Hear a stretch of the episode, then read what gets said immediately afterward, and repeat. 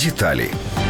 В общем, следствием было изъято 140 терабайт информации с видеокамер, установленных на зданиях вблизи места проживания Шеремета и места, где произошел взрыв. Опросили более 600 свидетелей. В документах говорится об установлении координат базовых станций операторов мобильной связи, которые фиксировали регистрации абонентов, которые могут быть причастны к убийству Шеремета по адресам Донецкая область, Мангушский район, село Юрьевка, Урзуф и Мариуполь, проспект Нахимова. Следователи просили суд разрешить для мониторинга абонентов в этих местностях в разный период времени. Вышеуказанные адреса указывают на дислокацию батальона «Азов». Эти номера принадлежат лицам, имеющим отношение к добровольческим батальонам и могут быть причастны к убийству. Также сразу после убийства Шеремета «Украинская правда» передала следствию документы, которые могут свидетельствовать о том, что в течение последнего полугода за деятельностью издания и работой отдельных журналистов велась слежка. Источники издания в правоохранительных органах указывают на то, что сбором информации занималась СБУ по просьбе администрации президента.